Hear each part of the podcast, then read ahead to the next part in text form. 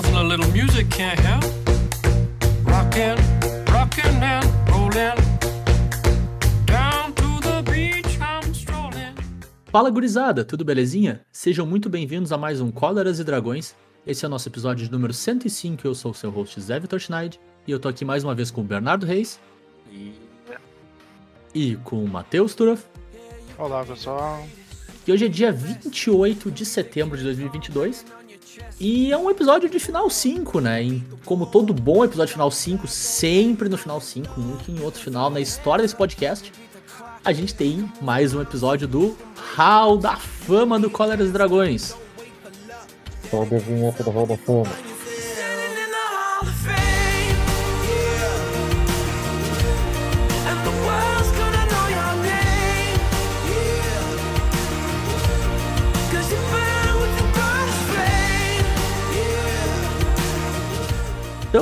Explica pro nosso ouvinte que caiu de paraquedas aqui no episódio 105, o que eu acho altamente estranho. O que, que é o Hall da Fama do e Dragões? Então, Zé, no Hall da Fama, nós escolhemos cartas, temas, decks, pessoas.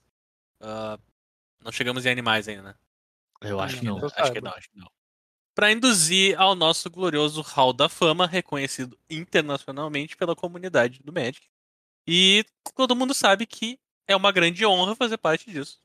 Com certeza. E, e, então esse é um- provavelmente um dos momentos mais esperados do semestre pra muita gente.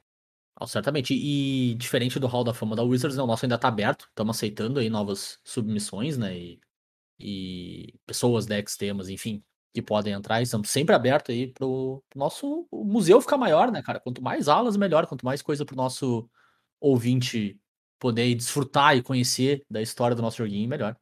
É isso aí, cara. É museu britânico, cabe tudo de todos os países. Exatamente. Minha nossa senhora. E, tu, e tudo entra de graça. Eu quase me sinto desconfortável com essa piada. Então, para dar alguns exemplos das nossas aulas aí, Matheus, dá uma- uns exemplos pro nosso ouvinte de aulas que a gente já tem no nosso museu, alguns halls da fama, raios da fama. Eu nunca sei qual é o plural dessa maldita essa palavra. Aos É. pretos, não. Halls preto. Halls preto da fama. Que a gente tem já ao longo do tempo aí. O plural é completo, Zé. Completo. Tá, então, os completos da fama aí, por favor. Então, nós temos aqui, eh, vamos trazer como exemplo o Hall da Fama 95, que foi, no caso, o episódio 95, né? Coleções que curtimos demais. A gente teve o episódio 85, que o Hall da Fama era cartas de sideboard top. Ah, esse é bom. Esse é top mesmo. E o Hall da Fama do episódio 75, que era decks standard bom que odiamos. Então o deck era Oh. bom, mas a gente não gostava dele do mesmo jeito. É o cantinho da vergonha do museu, né? Pô, não precisa de muito esforço pra se enquadrar nesse quesito. Pra gente odiar, É. Bah, odiar é forte. Odiar é complicado. É, que, é que odiar é uma palavra muito forte, mas a, a palavra odiar já foi tão banalizada, cara. Pô, falando, falando em palavra banalizada, a gente pode falar do tema dessa semana, né? Desse Hall da Fama, que é o nosso Hall da Fama número 10, aí, né? Que a gente vai falar de cartas underrated, que amamos. E underrated é uma carta, é uma palavra fortemente banalizada já, né? Que várias coisas que a gente diz que são underrated não são de fato, elas são properly rated, mas a gente gosta desse, dessa hipérbole. Pode ou não se aplicar o que a gente tá, vai estar falando hoje, não sei, tem uma chance. under- underrated, tu diria que é uma expressão overrated? Ah, não, eu acho que ela é banalizada só. Ela é uma, é uma expressão properly rated, ao meu ver. As pessoas usam, usam a expressão numa, numa pessoa- proporção as pessoas adequada. usam a expressão underrated quando elas querem ganhar um argumento. É isso. Pode ser, pode Elas ser. não ser um usam bom na-. Na, na na- no momento adequado. Elas usam quando é que ela ganha- ganhar um argumento de alguém. Interessante. Muito Como se, como se fosse ganhar uma medalha. É Interessante. verdade, é verdade. É um, um bom, bom jeito de ver. Então, acho que a ideia é a gente falar de algumas cartas que a gente acha que, em determinado contexto, em determinada, determinado formato aí, elas veem menos jogo do que deviam, talvez, ou que as pessoas não dão tanto valor pro que elas podem fazer no, no jogo, assim. A gente tá baseando isso muito em, em experiência, né? Então, os, é um pouco bias, né? Pelos nossos playgroups, por onde a gente joga, em especial, a gente vai ver que algumas das cartas aqui são de Commander, né?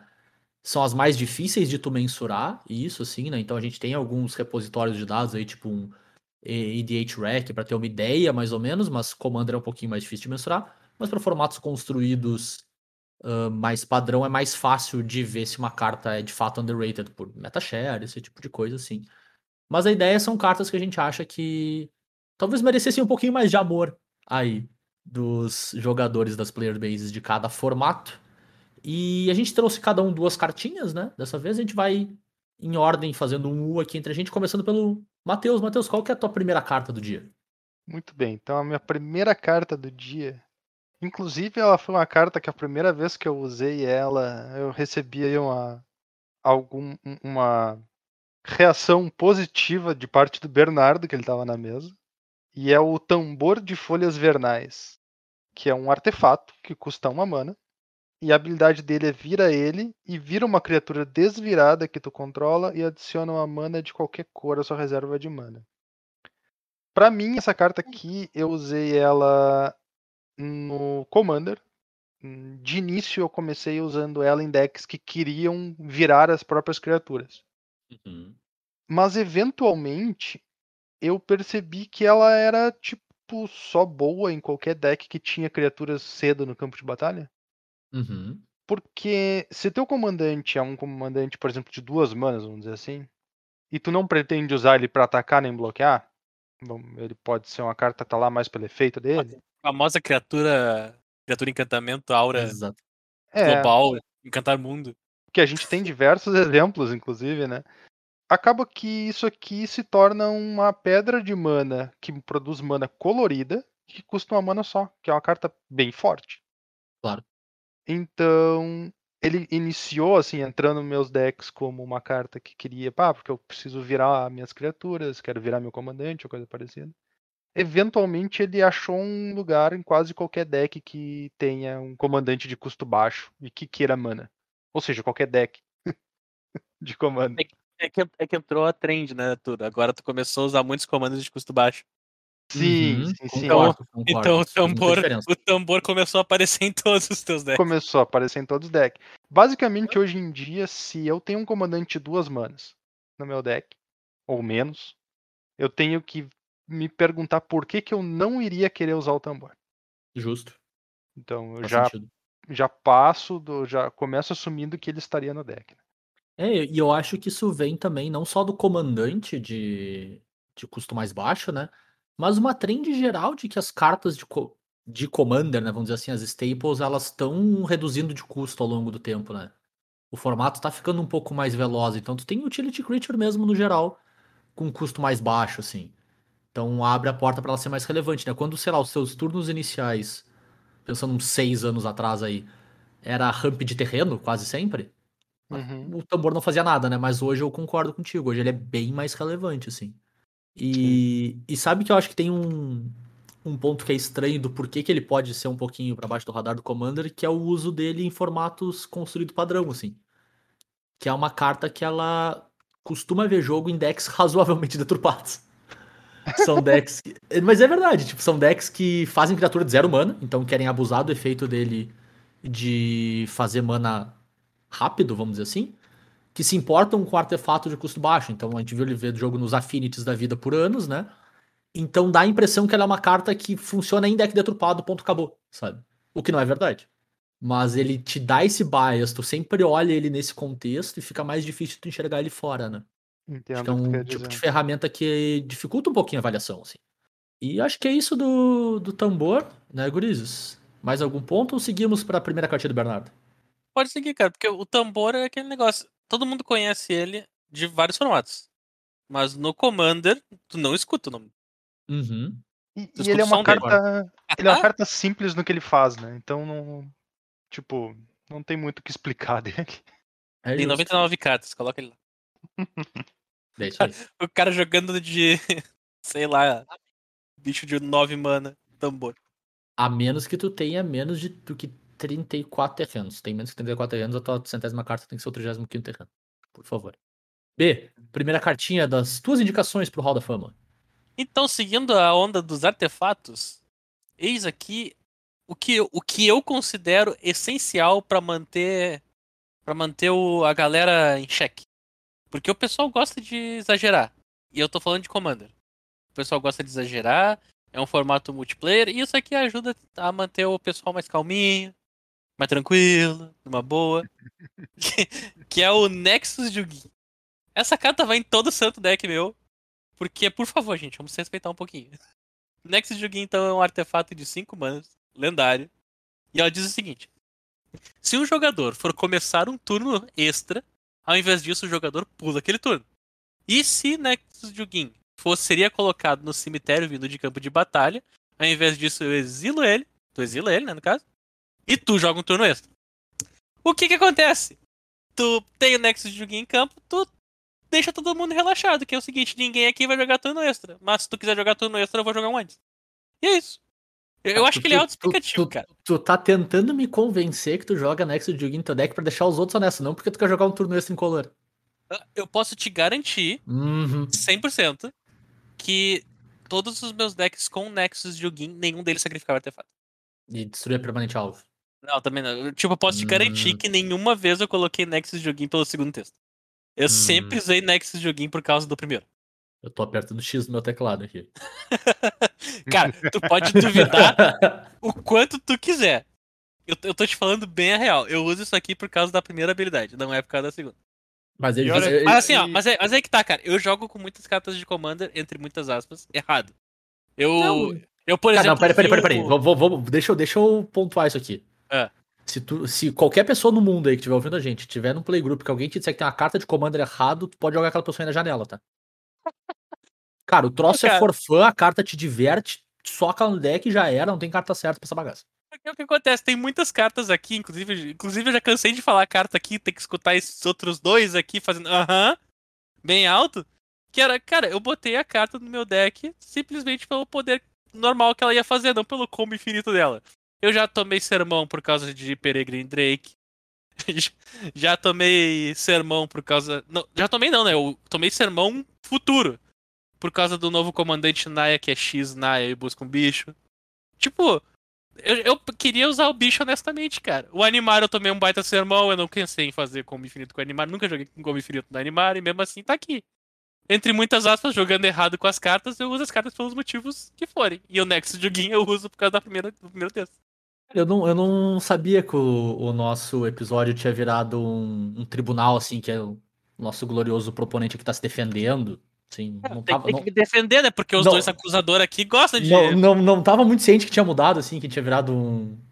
Um. Como é que é o nome do joguinho do detetive que é da hora pra caramba? De DS? Phoenix Wright. cara, A gente virou um Phoenix Wright, cara. A gente virou um Phoenix Wright. Não eu não ligado. sabia que tinha descambado pra politicagem, mas Olha ali, beleza. olha ali! Não demorou pra começar a julgar.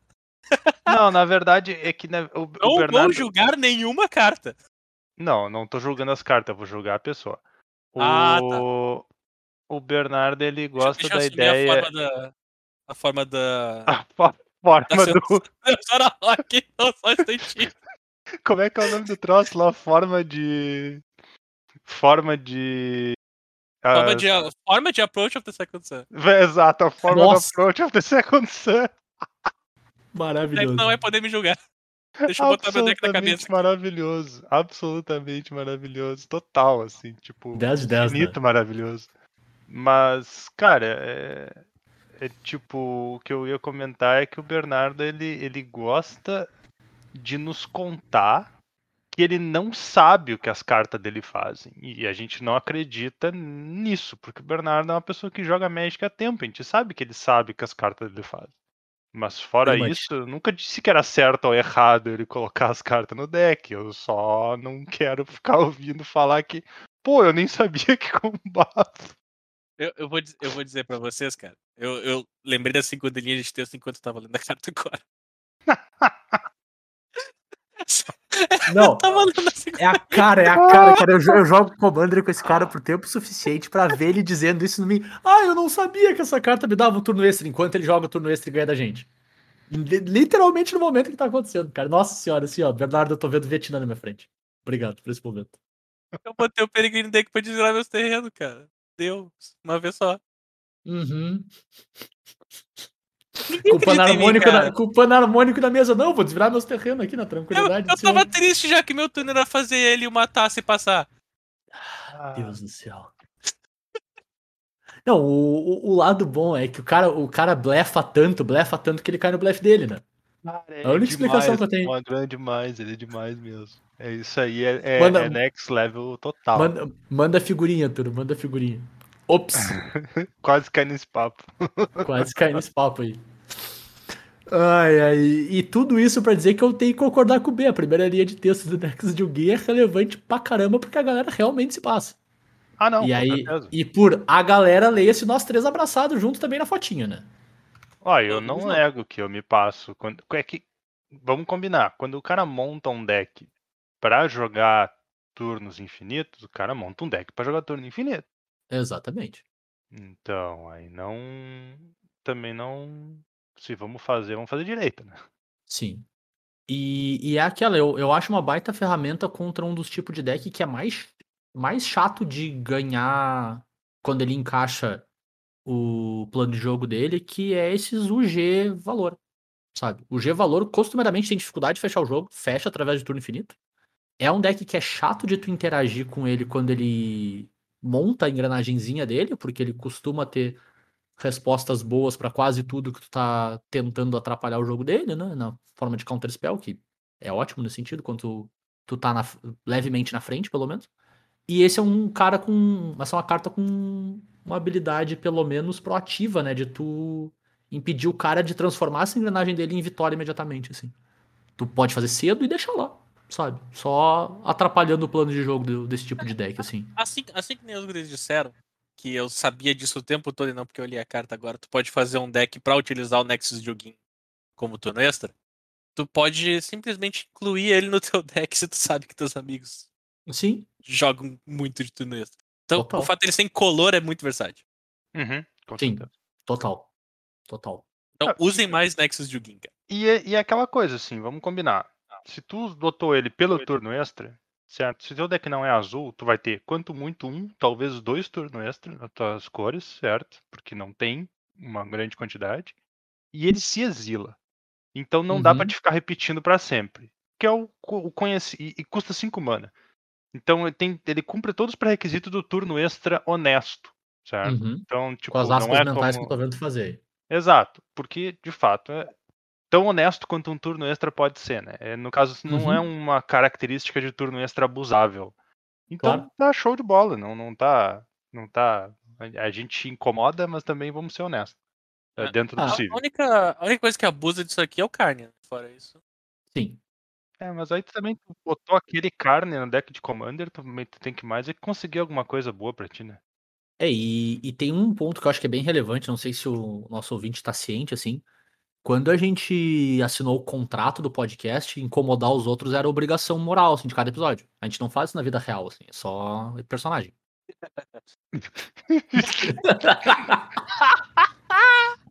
Pô, Zé, pelo menos eu tava falando a verdade, cara.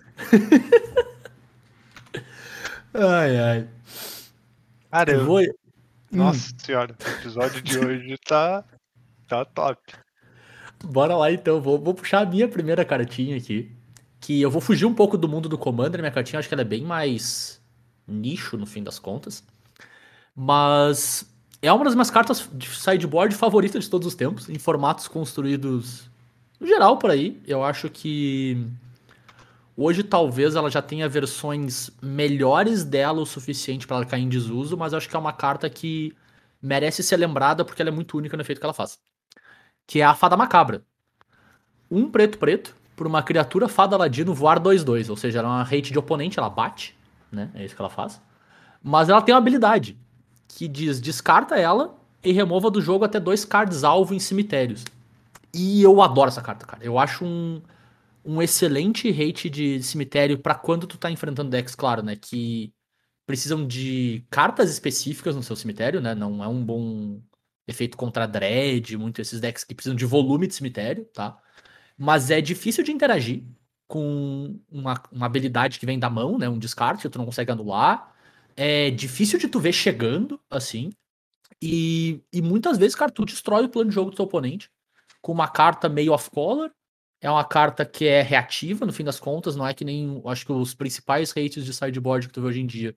Eles são um pouco mais proativos, eles estão na mesa, disponível para o teu oponente jogar, talvez até na volta deles, como uma relíquia de progênitos, a Magibomba.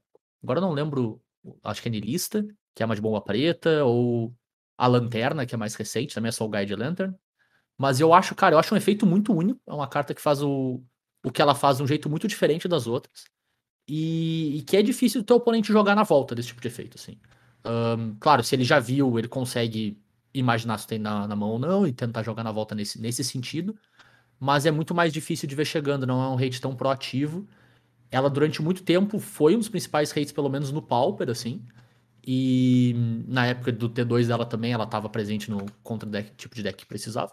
Mas eu ainda acho que é uma carta que merece mais amor. Ela é muito esquecida hoje em dia. Eu acho um efeito único o suficiente pra ter vários decks que poderiam estar usando ela no lugar de outros efeitos. Então eu gosto bastante da fada, assim. A fada ela era bem presente na época inicial do Living End.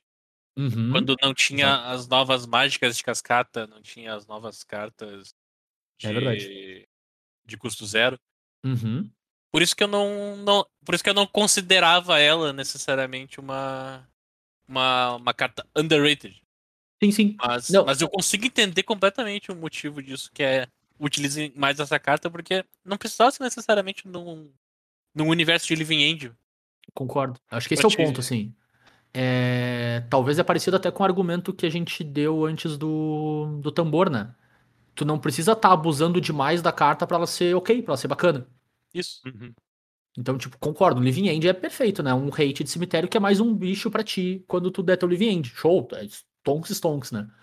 Mas eu acho que ela passa um pouco embaixo do radar, cara. Tem decks que, tipo, pô, eu não quero ah, ter que investir mana, por exemplo, sabe? O meu plano de jogo é super apertado, mas eu quero conseguir ter um tipo de hate de cemitério. Não quero ter que gastar mana pra isso. Tem uma resposta aí, sabe? O formato mais comum que eu vejo utilizar em Fada Macabra, e daí eu vou dizer, né, porque é o formato que eu acompanho, é no Legacy. Olha só. Eu acho que é o lugar mais comum de tu ver Fada Macabra por causa que o deck de Reanimator ele precisa castar mágicas grátis. E a Uhum, Fada Hum. Macabra é uma maneira de fazer o Mirror ser uma coisa muito mais difícil. Claro. É interessante. Eu acho que é, a habilidade dela melhora ah, quanto mais resposta tu tem no formato. Porque Claro. ela, é, ela esquiva de muita coisa por ser uma Sim. habilidade, né? Uhum. Então, é, ela é muito mais garantida como um hate pontual do que tentar resolver uma magibomba ou tentar resolver um- uma cripta de Tormod. Que Claro. que é coisa que pode tomar anulação, né? É, é, tudo depende do. eu acho que eu vou ter que dizer o quão deturpado teu deck é pra te usar Sim. ela atualmente. Porque se tu tá num momento onde tu precisa de um hate de cemitério que não é permanente, porque tu não vai jogar o jogo longo, mas tu só não quer perder no turno X pra ganhar no próximo, Uhum, a Fada Macabra é perfeita pra isso. sim. Porque tu vai perder uma carta, tu vai exilar duas cartas do cemitério, que provavelmente vai ser o que tu precisa pra não perder naquele turno, pra ganhar no teu próximo, porque teu deck é deturpado o suficiente. Pra fazer isso. Pra- Isso, mas a Fada Macabra é tão única nesse quesito, nessa, nessa habilidade dela, que eh, ela se torna perfeitamente viável. Além de que, se tudo der errado, você tem um 3 mana, 2, 2 mana. É. Eu acho muito engraçado É. como formatos, cara, formatos onde tipo assim, ah, esse formato aqui é o Legacy, as melhores cartas da história do jogo. Aí tu vai lá e tu joga uma partida de Legacy e ganha do cara batendo com uma 2-1 com flash. É. Que tu fez ela, tu tinha ela no deck pra tentar tirar valor, mas acabou que tu fez ela e é isso aí. E obviamente, porque o deck do teu oponente é tão torto, ele não consegue responder a 2-1. Cara, tem É umas coisas maravilhoso, né? muito sem. Eu, eu vi mais de um jogo em que um Monohead Prison ganha baixando o Simmer Spirit Guide e batendo. Aham. Mais comum do E- que o cara acha. É mais comum do que o cara acha, exato. É seu sentimento. Porque a moral é do Monohead Prison é, eu loquei o jogo inteiro. O Aham. que, que bate nele? Esse bicho, toma dois. Dois. Cara, é é maravilhoso, né? Cara, é- isso sim, eu, eu imagino que o Richard Garfield faz um chazinho, dá play no YouTube e sorri, assim, satisfeito. É porque ele tem tempo, né? Porque o Monohead Prison trancou o jogo. Exato, exatamente. Dá tempo até de fazer um, chazinho devagarinho, assim, fundir bem na mão. Mas beleza, usem mais Fada Macabra. É um bom hate. Eu dei mais amor pra ela, ela é show. Antes da gente seguir com as nossas indicações, a gente tem uma pequena pausa comercial para os patrocinadores do nosso museu. Patrocinadores com asterisco, né? Mas é o que temos. A gente vai falar um pouquinho também dos, dos acontecimentos desde o último episódio. Aconteceram algumas coisas relevantes aí no mundo do Magic, só pra gente não deixar passar batido por enquanto, né? Mas são coisas que a gente não vai se alongar demais. Falando primeiro, Matheus, a gente teve o lançamento dos decks de Commander de Warhammer. Exatamente. Então a gente teve aí, como o Zé disse, vou correndo o risco de se repetir. Saiu Warhammer, decks de Commander, né? Todas as cartas com temática relacionada ao Warhammer, pelo menos as, as cartas novas, né? Claro, tem reprints do, do mundo do Magic já. Visualmente muito interessante, como produto também bem, bem bacana. Tem um porém, como tudo que é que tem no Magic hoje em dia tem um porém. Uh, existe uma preocupação bem razoável, inclusive, com o preço que as cartas desses decks está atingindo, porque é virtualmente uma, uma mini lista reservada. Afinal, é provável que a Wizards não possa reprintar cartas exclusivas de Warhammer, né? Porque é uma é uma IP, eles têm que ter esse acordo com o pessoal da IP do Warhammer para Uhum. poder fazer isso. Então, basicamente, nada é garantido ainda nesse sentido, mas está sendo fortemente especulado que não tem como a Wizards reprintar as cartas de Warhammer. Então, é as que são boas e que podem ver jogo em formatos eternos, porque elas são válidas em formatos eternos, que nem qualquer outro deck Uhum. de Commander que é lançado, elas estão subindo de preço de uma forma bastante acelerada. É, E aí É. tem dois pontos que são interessantes em relação a isso, né? O primeiro deles é que não é um set de tiragem limitada, tá? Então, não sei qual que é o tamanho da janela de impressão que a Wizards tem, né, Pra fazer mais, no caso, né? Uhum. Mas ela não, ela pode imprimir mais, se ela quiser, né? Então, conseguir baixar esse preço, se for interessante para ela, na forma de mais oferta, né, do produto. E, e o segundo que chama atenção é que, apesar de o meu entendimento, pelo menos, né, é que todas essas cartas elas têm a mesma, a mesma condição do Secret Lair lá do Stranger Things, que a Wizards poderia reimprimir essas cartas com outro nome, e vincular uma carta a outra e dizer que elas são a mesma na prática, né? Apesar de Sim. serem ah, outras artes e outros nomes. Tem tipos nas cartas. Eu acho que esse é o, essa é a principal dificuldade, né? E a gente não tem uma clareza, né? Claro, porque é um contrato privado entre as duas companhias, né? Quão, quão fácil é para Wizards imprimir os tipos das cartas ou até as- algumas palavras-chave ali. Então, só para dar um exemplo, né, tem criaturas que são astartes. Astartes é direito, é propriedade intelectual do, dos donos do Warhammer, né? Uhum. Então, a Wizards poderia fazer um tipo, tipo, sei lá, eu, Blubbles, e todos os Blubbles são Astartes e vice-versa, para fazer o mesmo efeito. Mas começa a ficar mais complicado, né? Começa a adicionar cadeias de indireção aí na informação que fica mais difícil de entender, né? Sim. Então eu concordo contigo, é difícil, eu não, eu não sei qual que é o acordo, a gente não tem visibilidade do contrato, mas ele parece realmente complicado de reimprimir no futuro, né? Fora da janela de agora do lançamento do produto, né? É, exatamente. É uma. É como não é nada específico, né? Tipo, e talvez Uhum. inclusive seja de propósito que não tenha uma clareza, né? Acaba que o público está reagindo como se fosse impossível de ser reimprimido. Claro.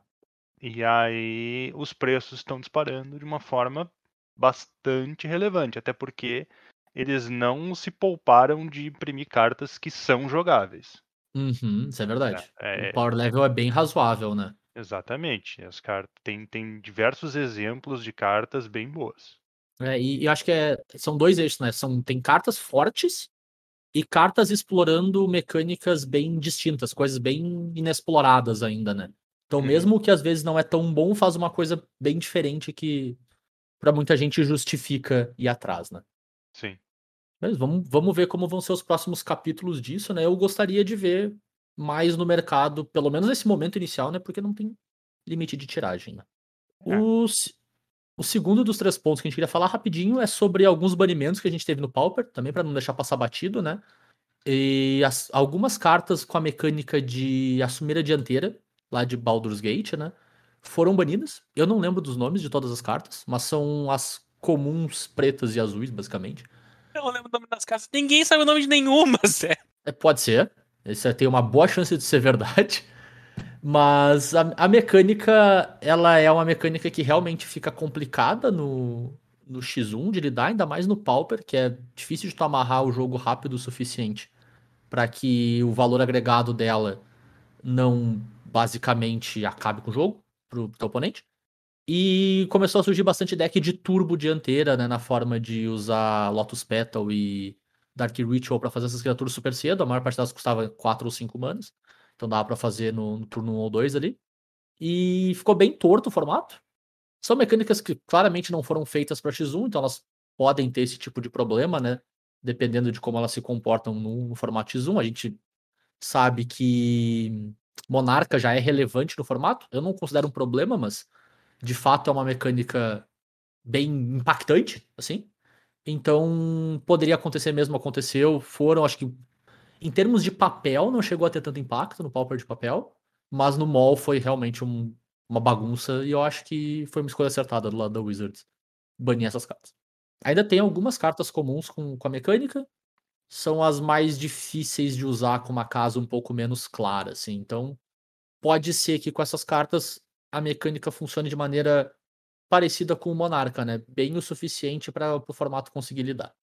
Pois é, primeiro, de início eu achei estranho que não removeram todas. Uhum. Mas aí eu também olhei as que ficaram e de fato elas não são uma. Elas são as mais lentas, são as mais Uhum. fracas e tudo mais. Então, pelo é- menos turbo não é Isso. o, o caso que poderia ser aplicado a elas. É interessante como dá para observar que o, o Pauper ele sofre desse dessa dificuldade de dessa dificuldade dessas mecânicas, essas cartas, esses sistemas que entram Uhum. que não seriam projetados para ele, eles têm um impacto muito grande dentro dele. né? E Uhum. o Monarca funcionou dentro do Pauper, e aí é uma opinião mais minha, quase, né? Principalmente porque ele ainda fazia tu comprar cartas do power level do Pauper.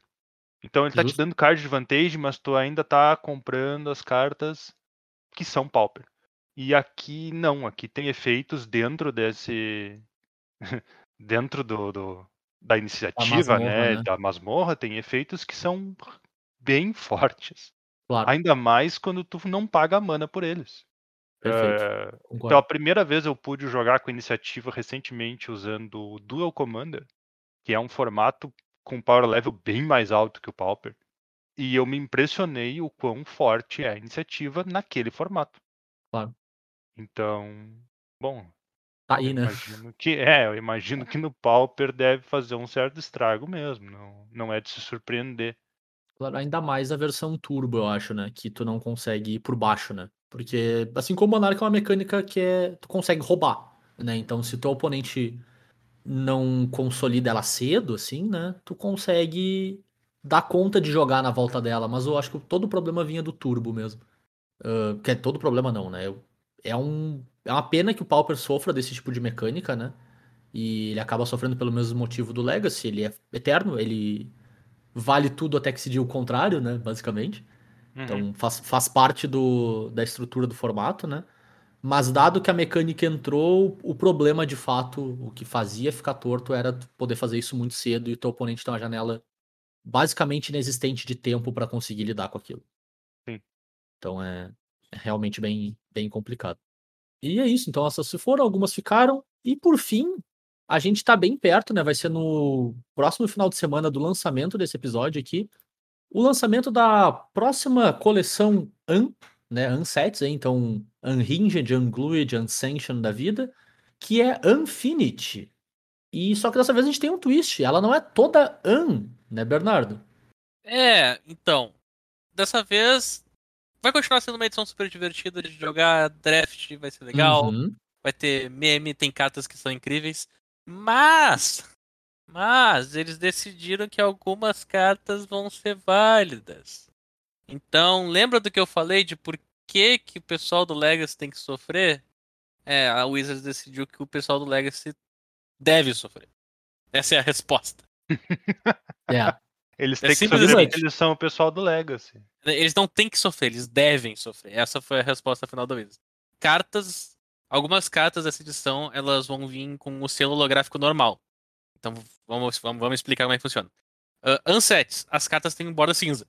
Tá? Borda cinza que, é, que tinham, quer dizer que elas não são válidas em nenhum outro, outro formato. Agora elas têm um, uma forma de nós. no- E, e nós, no caso, o, o grão, né? Não um Grão, nó de isso, corda. Isso, a no- aquela nós do esquilo. Todo mundo conhece. Isso. a nós do esquilo. Pra simbolizar que ela é uma carta de unset, unhinged, unglued, unstable, un... Qual, que- qual que é que tá saindo agora? Infinity. Infinity. Infinity. E essa carta não é válida num formato competitivo, mas as que tiverem o selo holográfico normal, que a gente conhece, que é o Uhum. oval, vão ser válidas. E isso inclui toda uma mecânica nova de atrações, além de algumas outras cartas com efeitos meio únicos. É, e a mecânica de adesivo também. Eu te juro que essa me, me pegou mais do que as atrações. A mecânica de adesivo, eu não sei de onde vem, eu não sei pra onde vai, É, Não mas, sei mas como é que funciona. Mas eu- eu não- mas eu sei onde é assim, que ela vai estar. Ela no vai estar no Legacy. O... Eu não entendo exatamente como ela funciona, a gente pode até discutir mais a fundo se a gente quiser em algum episódio mais, mais pra frente aí. Mas eu acho que o principal ponto é, tu tem uma cartela de adesivo e alguns efeitos permitem que tu coloque adesivos nas cartas. O que eu fico pensando, cara, tu vai colocar o adesivo aí tu tem que tirar para outro jogo. Isso não parece bom para um formato que não seja só uma zona, sabe? Essa foi a que mais me pegou, assim, entre todas elas. Mas é, é isso. Eu não gosto do fato, inclusive, de terem tirado a borda prateada. Se é pra ser distinto uma coisa da outra, o que que vale, o que não vale, deixa a borda prateada lá, no que não vale. Sabe? Pelo menos tu bate o olho na carta rapidinho, tu sabe se vale ou não vale. Aquela nós é meio ruim de ver.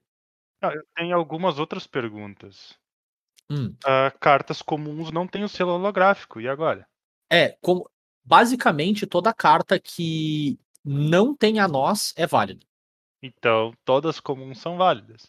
Ah, não necessariamente vai ter comum com selo, selo, o, selo Holográfico. holográfico. É. Mas o se não tem a nós, é válido.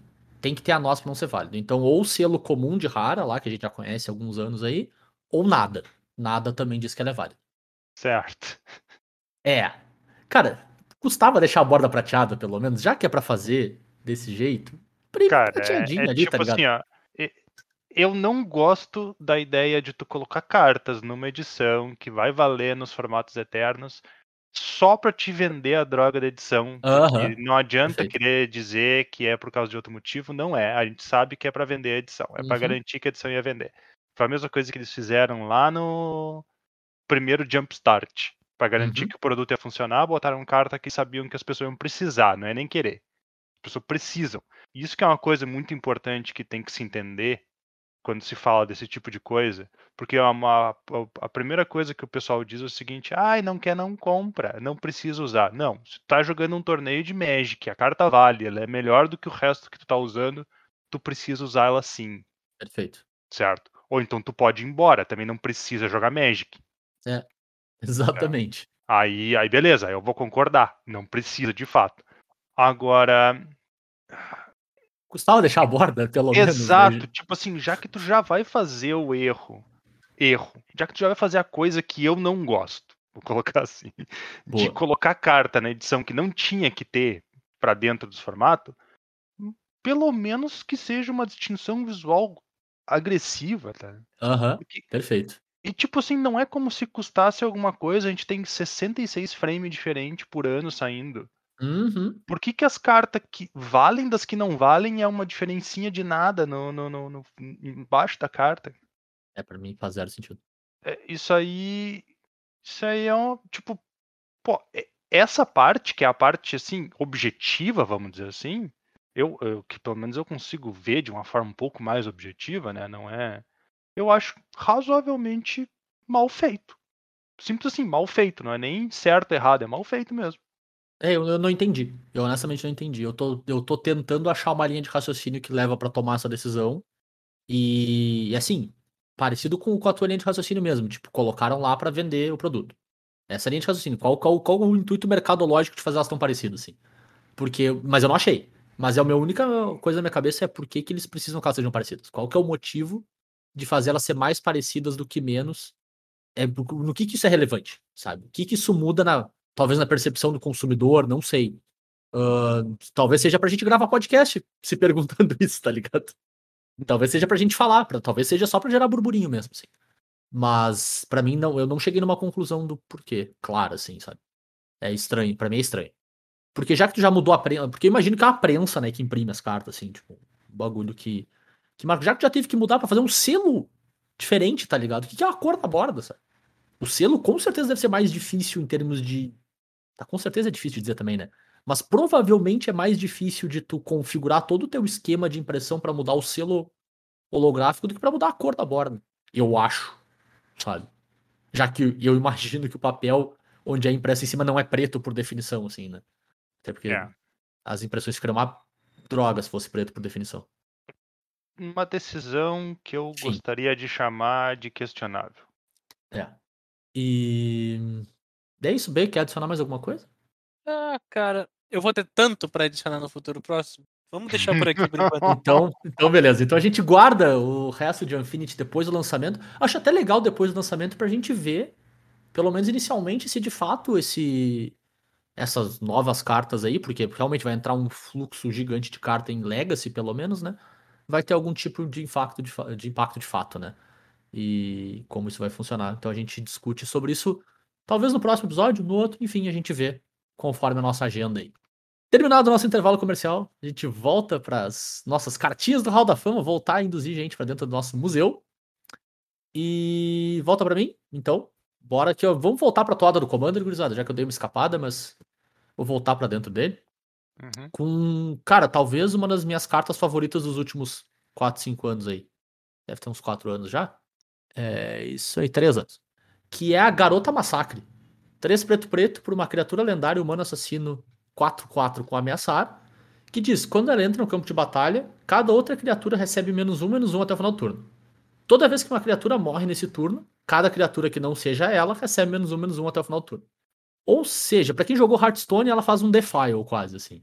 Que é um efeito muito legal de destruindo criaturas conforme tu vai diminuindo as menores e matando todo mundo. Ela é uma cólera bicho, a grosso modo. Contanto que tu pelo menos tenha o bicho com um de defesa na mesa, é muito difícil que ela não limpe a mesa. Imediatamente quando ela entra. Ela não é só uma cólera bicho, né? Ela mata com menos. Eu ia chegar lá também. É. Ela resolve muito problema, ela resolve indestrutível, ela não dá alvo, ela resolve vários hexproof. Ela lida com com efeitos que não deixam tipo tu sacrificar a coisa do tipo assim, cara, ela lida de um jeito muito clean com vários problemas de board e ela não sofre de um problema clássico de, de cólera, ainda mais de cólera de custo alto, que é que o teu oponente ou os teus oponentes pensando em commander, né, vão desenvolver o board antes de ti. Não, ela pelo menos deixa uma 4-4 ameaçar, o que definitivamente passa longe de ser nada, né? E, e ela é altamente tutorável, assim. Tem várias maneiras de botá-la direto no campo de batalha e desviar de, de anulação. Pode fazer via Birthing Pod, por exemplo. Então, cara, eu acho o efeito bem versátil, eu acho ela bem forte, assim. Hoje é muito difícil. Talvez eu, talvez eu esteja um pouco biased pro outro lado, tá? Talvez eu esteja um pouquinho fazendo overrated nela. Mas é parecido com a tua lógica do tambor, assim, Turo. Uhum. Hoje eu tô num deck com preto, eu tenho que ter um bom motivo pra não usar ela. Sabe? Tipo, meu plano de jogo tem que envolver pouquíssimas criaturas, por exemplo, que eu eu, eu vejo que assim, a, a base é a seguinte, se eu consigo consistentemente eu mesmo ter o 1 na mesa, eu vou sempre usar. Porque é muito difícil ela não virar uma cola e limpar todo o resto. Sabe? Então, cara, eu adoro. Adoro, cara. assim. Eu compreendo. E faz sentido. Honestamente, faz sentido. E, e eu acho que o principal ponto de eu trazer ela pra cá é que eu, cara, eu quase não vejo ninguém usar ela, assim. Ah, ela tem números baixos lá no EDH Hack. Eu não lembro agora de cabeça, mas não são muito altos, não. E na minha experiência jogando, assim, cara, eu não lembro de ninguém usar ela contra mim. E eu acho surreal. Sabe? Eu acho. inacreditável que as pessoas usem tão pouco essa carta. É o, é o medo de começar a corrente, né? É tu começar uma corrente que não, não chega onde é que tu quer. Não tem, ou então ela nem começar. Não, isso, eu, isso eu concordo. Se, não tu- tem se o drop tu- 1, daí a pessoa tenta pegar uma carta mais garantida, porque como é Commander, tu tem acesso a infinitas cartas pretas de Codra, que existem. Uhum. Tu acaba procurando outras maneiras. Mas, cara, o fato de, de ser multiplayer, aqui eu tô pensando multiplayer, não tô pensando Claro, X1, claro, não, né? total. O total. fato de ser multiplayer faz ela tão mais fácil de funcionar, Uhum. mas tão mais fácil mesmo. Claro. Não, é. é- eu nunca, nunca lembro de ter olhar pra, pra minha mão nela assim e pensar, cara, ninguém tem o um pra começar. E, cara, sempre tem uma token, tem alguma coisa perdida por aí. Ou tu mesmo consegue gerar. E, e ela tem o benefício de tu poder falhar um ponto na curva do, da escala, assim, da escadinha, se tu conseguir de algum outro jeito remover uma criatura. Hum. Porque o efeito não necessariamente para quando tu conjura ela. Tipo, ela faz a- até a escada parar e deu. Se uma criatura morre depois do efeito, tu pode recomeçar uma escada. Ou saltar um degrau da escada, vamos dizer assim. Então, tu foi até o menos 3, menos 3, mas a próxima criatura é uma 5-5, que tá com menos 3, menos 3 em cima dela ainda. Se por algum, motivo tu conseguir dar um removal, tu consegue seguir dando, assim, sabe? Então é, é bem interessante, assim. Bem legal, cara. Então, recomendo bastante aí, Garota do Massacre. Fora que a, a carta é estilosa, a carta bonita. Carta legal de colocar no museu, assim, tá ligado? Botar grandona na parede, assim. Chic style. Tá certo. Bora adiante, então, pra segunda cartinha do B, pra...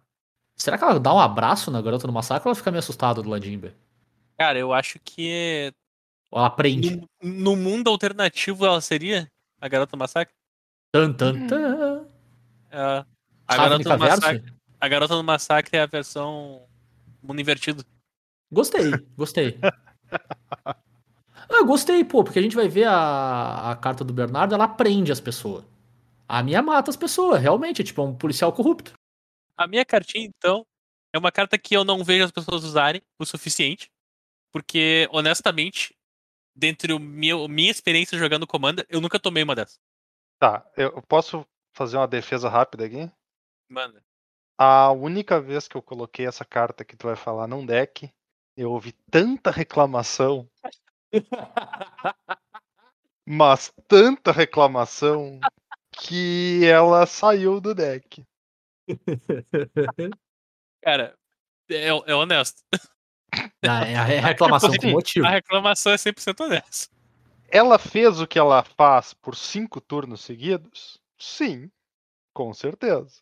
Mas eu também não vou fingir que eu não sabia que era exatamente isso que, tava, que eu tava fazendo. E em Não, minha cara, ela- defesa eu morria se ela não fizesse, né? É- Essa, essa criatura, ela tá aqui pra ela fazer isso aqui mais de uma vez. É. Claramente pra ela fazer Não, mais com certeza, com certeza. Então a carta da vez é Lavínia do décimo. Pra quem quer uma referência, é a primeira Lavínia. De, da, da segunda Ravnica, né? Segunda Ravnica. Ravnica, Uhum. Ravnica, exatamente. É a Ravnica Ravnica. Não é a Ravnica Ravnica Ravnica, nem a Ravnica Ravnica Ravnica Ravnica. Nossa senhora. Nem só Ravnica. Então, Lavínia do décimo é uma criatura. 3, branco, azul. Então 5 manas. 4-4, lendário, mano soldado. Ela tem proteção contra o vermelho. É isso que é importante, né? Sim. O pior é que é Não, mais não relevante do, é é que mais é relevante do que importante. devia. O meu É, é, muito não. relevante, proteção contra o vermelho é incrível. É relevante, com certeza. A habilidade que a gente tá querendo falar é essa aqui, ó. Quando ela entra no campo de batalha, detenha cada permanente que não seja um terreno que seus oponentes controlam, com custo de mana convertido menor ou igual a 4. O que, que é deter? Até o teu próximo turno, aquela permanente que foi detida não pode atacar, bloquear ou ativar habilidades. Isso inclui criaturas, artefatos, encantamentos, planeswalkers. O que, que, que mais a gente pode colocar aqui? Cara, acho que é, acho que é isso aí. Acho que acabou, né? Mas É beleza. isso aí. Mas se É isso surgir uma coisa. já em- é bom o suficiente, já. Se surgir alguma coisa em Infinity, vai entrar aqui também. Ah, se, se vale coisa de Unset, Contraptions. Contraption. É, attractions. É, e, segue, e segue o baile. Então, ela entra em jogo, ela loca tudo que custa 4 mana. Pedra de mana. Cara, pedra de Planeswalker. pedra de mana, cara, pedra de mana. O Sol Ring para de Ah. funcionar, o Cinete para de funcionar, a criatura Cara, não ataca. ela trava Planinalta, tá ligado? Planinalta é É. chato de resolver, vamos dizer assim, sem uma carta específica. Cara, mas ah, eu acho que todo segredo do Commander é a pedra de mana, né, cara? Pedra de mana achaca o jogo de todo mundo no nível assim, ó. É que é o, justifica essa é o reclamação. que mais. É, é o que mais prevalente, né? Claro. Tu trava Não, todas e- as pedras de mana. Trava as criaturas de atacar e bloquear. É. Cara, é, é muito. É muito chato. É muito cara. sacana, né? É muito chato. O o que E- O jogo multiplayer faz uma, uma, uma, Não, tá louco. uma festa quando entra em jogo, cara. É. É simplesmente muita coisa. A Hum. Pra um permanente. A permanente que menos sofre pra ela é os encantamentos, que a maior parte não são habilidades ativadas, né? Sim. Claro. É, e, e eu acho que entra no mesmo argumento do tambor de antes, no sentido que o formato acelerou, as cartas são mais baratas, as pessoas usam coi- mais coisas com custo baixo. Então Uhum. ela só tá ficando melhor, cara. Isso. Sim. Inclusive, tu não pode ativar o tambor. Não pode voltar. É, mais. não pode ativar o tamanho. Não, com. Assim, ó, sem mentira. Travar a mesa inteira com ela não é difícil nem um pouco. Não, nem um pouco.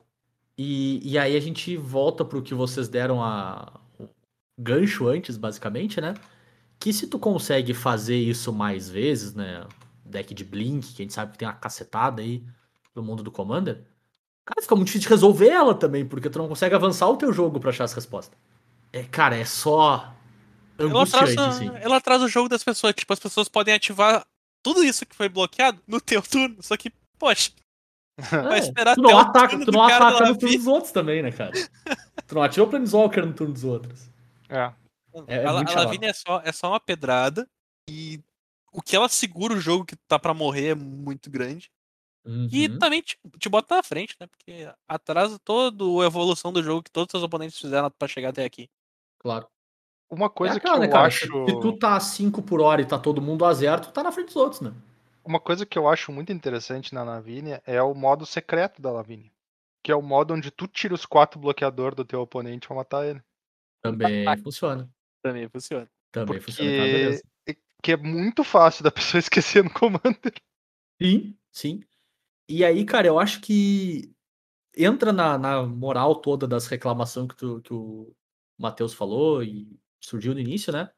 Esse tipo de plano de trancar o jogo dos outros, se tu tá evoluindo o teu de uma maneira pelo menos razoável, usando pra bater em cima do cara e resolvendo os outros, eu acho que ninguém se importa, tá ligado? Faz parte. É, é parte do contrato social de estar jogando jogo multiplayer ali, tem planos de jogo que o objetivo é atrapalhar mais os outros mesmo, sim. Só não faz isso só pra fazer também. Acho que esse, essa aí que é a incomodação. Se tá fazendo só pra fazer, não faz. Se tá fazendo com, vamos dizer assim, um plano bem claro, teu plano pode dar errado, tá? Mas com um plano claro e que tá usando isso pra desenvolver o teu jogo, cara, manda bala. Ninguém vai ficar, ninguém vai ficar bolado. A gente vai incomodar. Quem incomodar é parte do contrato, como a gente falou mais cedo. Tá bom, eu ia dizer uh, que as pessoas ficaram, ficaram boladas assim. E isso Nah. que meu, meu plano de jogo tava indo pra frente. Não, Ah, mas se, as, cara, pe- se as porque- pessoas eram a gente, tu sabe que a gente tá te incomodando porque tá no contrato. Tipo, tem que atrapalhar as pessoas pra, pra teu jogo funcionar, cara. Nenhum jogo funciona sem atrapalhar os outros. Não, sim, sim. É que assim, tem o atrapalhar o atrapalhar, né? Tem o atrapalhar, tu dá um, Não, não, não. um não PF eu num bicho, ou entendi, tem atrapalhar, tu tra- É, isso, é mais nesse eu sentido. entendi, Assim. entendi. Mas, É. tipo, nenhum jogo funciona sem atrapalhar os Não, outros. claro, Então, claro. tu baixar uma Lavínia, cara, o cara pode reclamar o que tu quiser. Tu ainda botou um 4-4 produção vermelha em campo. Sim. É, e aquela Concordo. coisa, né? No final do dia é uma criatura. Se o cara não consegue resolver uma criatura, É. 100%. pelo menos uma parte da culpa é dele. Uhum. Coitado do cara do Monohead. Não, esse aí não tem culpa, esse aí só tá ferrado mesmo. Ah, esse aí, a solução dele é resolver o jogador, né? É, exatamente. Só que os bichos não batem. Ah! Tem- Sempre tem É. alguém que, é- que é mais ferrado do que os outros pela Lavínia, Sim, cara. Sempre tem uma pessoa que é Faz mais parte. ferrada. Aí, Faz aí parte. acontece. Mas eu tenho, eu tenho que concordar com o Bernardo, cara. A gente não o tanto que a gente devia. Ah, tinha que aparecer mais. E ainda bem. Pode ser. Beleza, então, Matheus, encerra as nossas indicações pro Hall da Fama da semana com a tua última cartinha. Então, a minha última cartinha, e aí talvez eh, vá, vá atrair que eu tinha um tema nas minhas cartinhas praticamente, é o Eleito da Natureza. Esse aqui, esse aqui eu acredito que ele é até meio desconhecido mesmo, é uma carta velha e bem estranha, mas pra, na minha opinião, bem forte inclusive. Ele é um encantamento de uma mana verde, ele é uma aura. Ele tem duas habilidades. A primeira dela tem um custo de ativação de zero e diz Oh. desvire a criatura encantada. Ative apenas uma vez por turno e apenas durante o seu turno. Tá? Então, já dá pra ver que é uma carta antiga pelo jeito que ela é escrita, né? Aham. Certo. Ah, e bom, mas é o que, que ele tá fazendo aqui? Ele tá te dando uma pseudo-vigilância, uma segunda ativação de uma habilidade de virar a carta, alguma coisa assim, né? Então tu pode desvirar a tua criatura uma vez durante o teu turno. A segunda habilidade dele diz vire a criatura encantada e desvire. E aí, no caso, o efeito é desvira o artefato, criatura ou terreno alvo. Ative essa habilidade apenas se a criatura encantada for branca, estiver desvirada e apenas uma vez por turno. É, é- é muito engraçado o jeito que as cartas, São as escritas, cartas né? antigas são escritas. A pessoa acha que tá lendo elas erradas até. Bom, então é, tu só pode virar a tua criatura encantada se ela estiver desvirada, mas beleza. Então, ele tem essa restrição da criatura ter que ser branca. Mas ele permite que tu vire a criatura para desvirar um artefato, terreno ou criatura. Isso aqui é um efeito bem forte. Tipo assim, ah, é fácil não perceber o quão forte esse efeito é. Muito fácil, inclusive. E esse efeito aqui, ele ainda diz que tu só pode fazer uma vez por turno, mas agora ele não limita pro teu turno. Então tu pode entrar no teu turno, desvirar a tua criatura normal no teu turno, usar esse efeito de virar ela para desvirar alguma outra coisa, usar o efeito de desvirar ela, que tu só pode desvirar uma vez no teu turno, e passar e ainda usar o efeito de virar ela para desvirar outra coisa em algum outro turno. Tipo, É uma salada. é. A carta estranha, ela tem um muro enorme de texto. Ela faz muita coisa para uma carta de uma mana só. Uhum. E eu acho que isso aqui talvez seja o, o, o grande ponto que é o tchan dela. Ela custa muito pouco. Ela pode te ajudar a setar um combo. Ela pode te ajudar a disparar na frente do teu oponente, certo? De novo, tu tem um comandante de custo baixo, teu comandante tem branco no custo de mana dele. Com essa carta aqui, tu transforma ele num elfo de mana no mínimo Uhum. certo? No mínimo, porque no mínimo tu vai, sei lá, desvirar uma floresta, certo? Com, com o teu comandante. Mas tu também pode estar desvirando teu Sol Ring. Ou tu pode estar desvirando ah, uma criatura tua que faz três mana. Né? O teu. O, a criatura que saiu lá que faz um Burst de Geia. Circle Dreams Druid. A melhor carta Exatamente. da última rotação, de acordo comigo. Tu pode estar desvirando a melhor carta da última rotação de acordo com o Zé. Aí, ó. E Licença. Então, ele é um efeito que escala muito bem de acordo com o que tu tem. Ele tem uma, uma linha de base bem baixa. Uhum. Qual é o custo? Bom, tu tem dois custos. O primeiro é achar a carta para comprar. o segundo é que a criatura encantada tem que ser branca para te realmente aproveitar o máximo que ela tem te oferecer. Ela é disfarçadamente uma carta GW, né? Exatamente, ela é disfarçadamente uma carta GW. Apesar de que eu não duvidaria de que é valor Uhum. suficiente só pela primeira habilidade. Cara, eu não discordo de ti. Em É. especial se teu comandante vira pra fazer alguma coisa. Exatamente. é. E só queria uma consideração rápida antes de passar pro Bernardo. Dizer que, pra ti, Matheus, te agradecer profundamente por ter pago o primeiro custo pra mim, de achar essa carta. Que eu lembro que foi numa compra que a gente fez junto e eu botei duas no carrinho. Então, obrigado. Show. show. Eu achei muitos tons, assim. Foi, foi, te agradeço bastante por isso. Como é que é? Eu pagar o custo pra ti é um preço que tu tá disposto a pagar. 100%. Mesmo que eu tenha que pagar o preço financeiro por trás. Ah, eu tenho que fazer uma pergunta muito importante sobre essa carta aqui em identidade de cor de Commander e vocês entenderam a pergunta.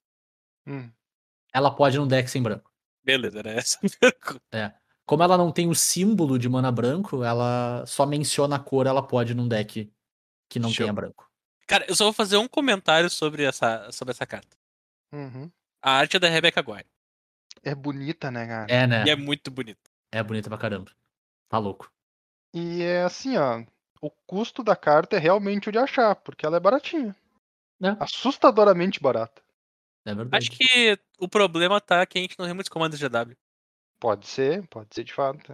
E ela é bem uma carta GW mesmo. né? Uhum. É o tipo de efeito, né? Casa bem com o que a cor faz no geral. Exatamente. Mas, mas eu concordo, cara. Tipo, um deck às vezes monogreen, uma. Como que é o nome? A Marwen? É Marwen, né? Que é a, talvez hoje a melhor comandante pra Elfball que a gente tem, sabe? Que é Ah, a que sim. cresce. Cara, perfeito. Não tem por que não usar uma carta desse tipo no deck, assim. Ela nem faz, às vezes, de ser uma segunda cópia de uma outra carta que também é bem boa, que é um encantamento de uma mana verde, que também Uhum. deixa tu desvirar a criatura encantada, só que dá ímpeto pra ela. Dá ímpeto. Esse é, É. mais conhecido um pouco, né? Agora não lembro o nome dele, mas acho que é em Steel Energy. Eu acho que em Steel assim. Energy também. é. E, mas ele, esse é mais conhecido, é engraçado, porque é quase a mesma carta, sabe? Claro que o ímpeto faz uma baita diferença, Sim. mas ainda assim, sabe? Pensa que tal, talvez seja uma das melhores cartas no teu deck. Tu tem uma segunda versão, mesmo que um pouquinho piorada, costuma valer a pena no Commander. assim. Ah, e a tradução para português é maravilhosa. Instilar energia. Instilar. É. Ah, acho, que, acho que é o momento Aurélio do dia, hein? Instilar. Introduzir gota a gota. Injetar. Maravilhoso. é. É, para um deck de, de Marwin, provavelmente o fluxo de mana que tu vai ter não vai ser conta gota. Vai ser Não, mana mas pra é. caramba. Ah, tudo bem. É. Faz parte. E, cara, eu, eu concordo contigo, assim, tipo, não, eu acho que não precisa estar abusando demais da segunda habilidade pra essa carta ser boa. Ela é um pouco mais Hum. circunstancial, mas não precisa. Não precisa. Não E precisa ela- mesmo. assim. A, a baseline dela já é boa o suficiente para uma carta de uma mana. Sim, Eu acho concordo. que esse aqui é o. Vamos dizer assim. Para mim foi o breakthrough da carta. Descobrir Uhum. que o mínimo que ela faz já é o suficiente para uma carta de uma mana. Claro. É, eu, eu sigo com a, com a minha base de opinião, assim. Se tu. Teu comandante é, claro, tem verde. E ele vira pra fazer alguma habilidade que é importante pro teu plano de jogo, assim, porque às vezes realmente não é tanto, né? Cara, essa carta é uma consideração. Meio que simples assim. Tipo, até a. Uma latril da vida, sabe? Que é. Pelo que eu tô. Meu Deus, os últimos dois anos um dos comandantes mais relevantes do. No, nos dados do LHREC. Caramba, não fazia ideia disso. Que é o ela elfo que-. Ela vira, vira 10 elfo pra fazer os oponentes perder 10 e tu ganhar 10. Meu Deus. Tipo, tu conseguir fazer duas dessas num turno, te acelera um monte. Uhum, Tem, uhum. tem bastante coisa. É isso. Se teu comandante vira pra fazer alguma coisa, show. Se teu comandante é GW, mais show ainda. Duplo show. Duplo show. Bis. Assim, ó, se o teu comandante é GW e custa de 3 mana pra baixo, eu quase defendo que tu não tem uma boa desculpa pra não ter ela no deck. E se Simples tu acha assim? que tu tem, é provável que esteja errado. Justo. Então Tipo, precisa disso e um tambor. e 97 cartas. Exatamente. Não, 96, porque vamos combinar, né? Só o ring, né? E uns terrenos aí, bota os 35 terrenos. Pode ser básico, não tem problema. Ainda mais que o teu comandante vai estar fazendo mana com tambor, tá ligado? E o tambor é incolor. Pode ser um monte de terreno básico. Tudo na paz. É isso então, Gurizes. Fechamos a nossa cerimônia de indução do nosso décimo Hall da Fama. Então, bem-vindos aí, Tambor das Folhas Vernais, Escolhida da Natureza, Lavínia do Décimo, Nexo de Huguin, Fada Macabra e Garota Massacre, é o nosso glorioso Hall da Fama aí. Vocês podem recolher seu troféuzinho aqui no meu endereço. Ou a medalhinha, Hall da Fama, hein? Tá, tá ficando tri, né? Esse Tá louco. Esse é top. Tá começando, tá começando a cobrar entrada já, Zé? Ahn, acho que não, a gente não lançou o Patreon ainda. Hum, é isso aí. Imagina, não, imagina, imagina a indo trocar uma ideia com o Gabriel Nassif na jogadinha do Unbelievable no museu. 10 de 10, né? Então é isso, gurizados. Se vocês têm alguma ideia, alguma sugestão de aula pro nosso museu, algum tema que vocês gostariam de ver a gente adicionando aqui, mandem pra gente lá nas redes sociais. Vocês podem encontrar a gente no Twitter, no Facebook e no Instagram, no arroba Dragões, tudo junto sem cedilha, ou pelo e-mail também, coleradosdragões.gmail.com. Vocês podem falar comigo e com o Bernardo lá no Twitter, eu sou o arroba jvitorfromhell. Sou arroba BNR underline MTG. E vocês encontram Colors Dragões em todos os agregadores de podcast por aí, iTunes, Pocket Casts, Spotify, enfim, na bagaça toda. E a gente volta daqui duas semanas com mais um Cóleras e Dragões pra vocês, galera. Valeu, abraço. Valeu, tchau. Falou, pessoal. Bate forte o tambor!